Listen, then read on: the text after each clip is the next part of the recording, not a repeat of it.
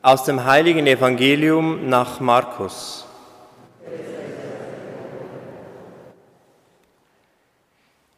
In jener Zeit ging Jesus mit seinen Jüngern in die Dörfer bei Caesarea Philippi. Auf dem Weg fragte er die Jünger, für wen halten mich die Menschen? Sie sagten zu ihm, einige für Johannes den Täufer, andere für Elia, wieder andere für sonst einen von den Propheten. Da fragte er sie, ihr aber, für wen haltet ihr mich?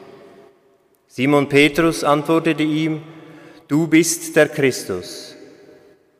Doch er gebot ihnen, niemandem etwas über ihn zu sagen. Dann begann er sie darüber zu belehren, der Menschensohn muss vieles erleiden und von den Ältesten, den hohen Priestern und den Schriftgelehrten verworfen werden. Er muss getötet werden und nach drei Tagen auferstehen. Und er redete mit Freimut darüber. Da nahm ihn Petrus beiseite und begann ihn zurechtzuweisen.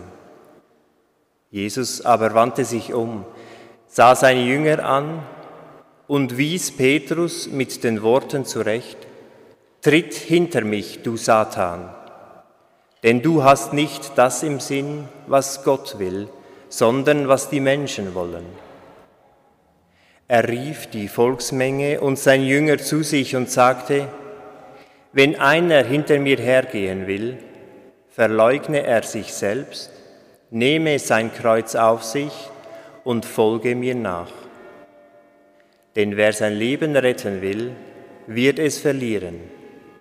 Wer aber sein Leben um meinetwillen und um des Evangeliums willen verliert, wird es retten. Evangelium unseres Herrn Jesus Christus.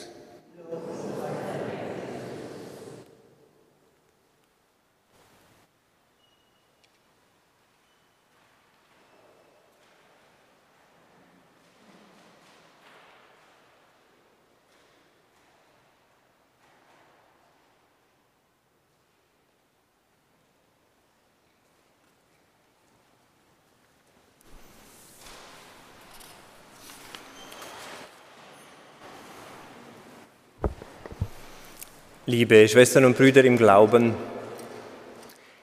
ich finde es sehr spannend, dass Jesus seinen Jüngern verbietet, etwas über ihn zu sagen. Sie haben gerade bezeugt, dass er der lang erwartete Messias ist, der Christus.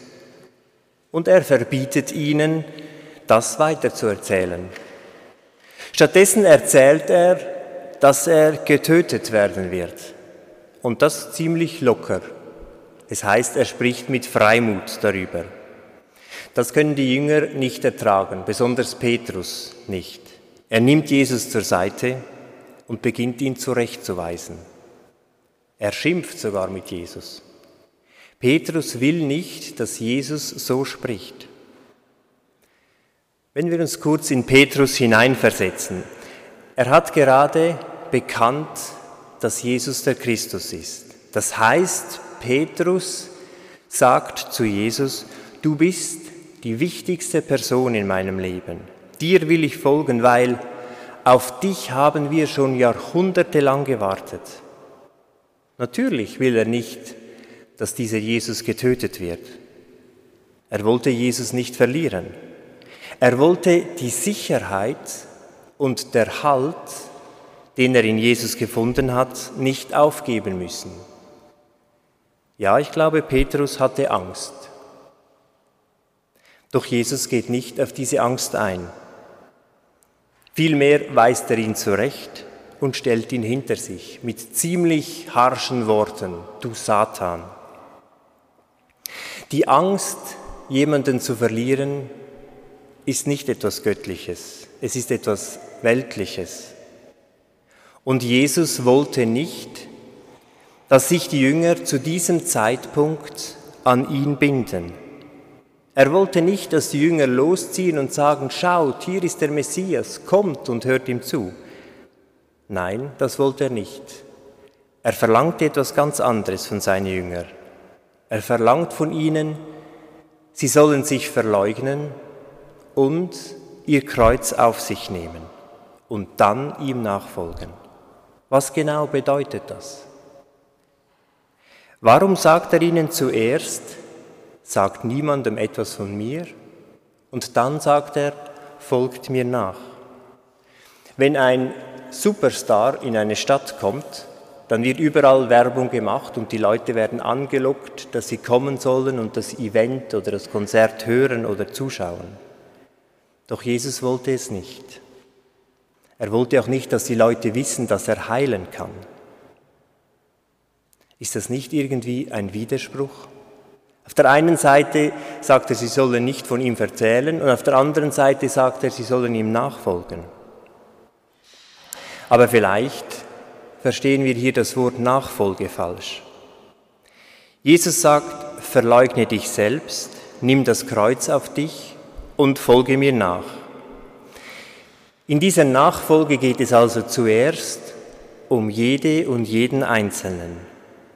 Bevor ich rufen kann, Jesus, Jesus und ihm nachrenne, muss ich auf mich selbst schauen. Jesus fordert nichts weniger, als dass wir unsere eigenen Sicherheiten aufgeben. Verleugnet euch selbst bedeutet, dass wir unsere eigenen Gewissheiten, das, was wir meinen, alles im Griff zu haben, immer wieder aufgeben müssen. Und manchmal auf das aufgeben, was wir meinen, im Griff haben zu müssen, damit wir offen werden für Gott.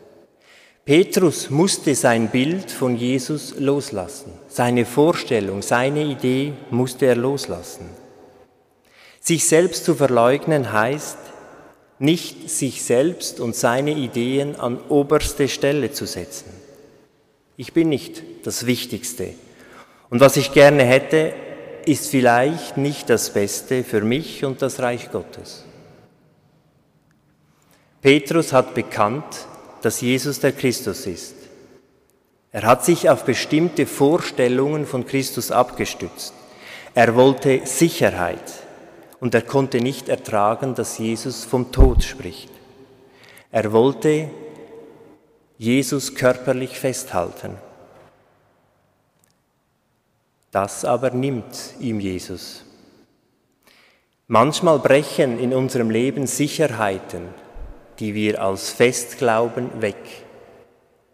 Und ich glaube, dass das manchmal auch passiert, damit wir wie tiefer runtersinken und auf einer tiefen Ebene uns Gott wieder anvertrauen. Der Glaube.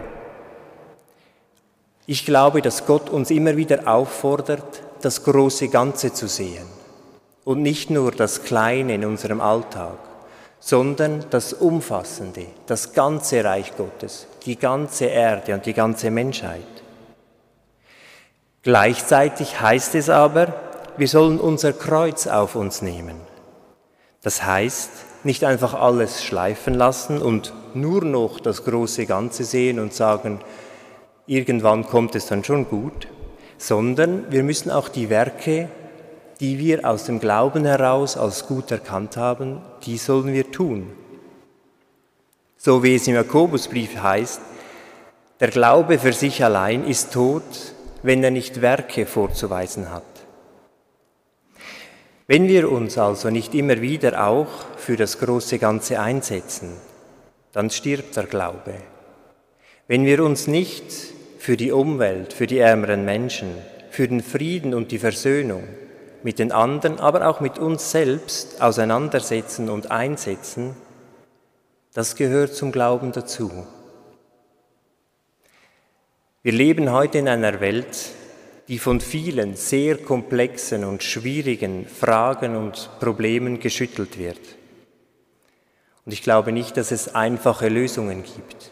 Man kann nicht sagen, das ist die einzig christliche Lösung, sondern ich glaube, es gibt verschiedene Aspekte. Doch ich glaube, dass wir als Menschen fähig sind, immer wieder in die innere Ruhe zu kommen und gemeinsam die Dinge zu diskutieren auch wenn wir unterschiedlicher Meinung sind, dass wir uns gemeinsam wiederfinden vor Gott, auch wenn man nicht das gleiche denkt wie der andere. Doch dafür muss jede und jeder sein Kreuz auf sich nehmen. Das heißt, wir müssen mit den Unsicherheiten leben, mit denen wir konfrontiert sind und immer wieder aufeinander vertrauen und auch auf Gott vertrauen, dass er uns gute Ideen gibt und uns hält und trägt, selbst im Tod. Ja, wir dürfen darauf vertrauen, wenn wir unser Leben voller Freude für unsere Mitmenschen, für die Umwelt und für das Gute hingeben und nicht verkrampft an unseren Ideen festhalten, dann, ja dann werden wir unser Leben gewinnen und ein Leben in Fülle gewinnen. Amen.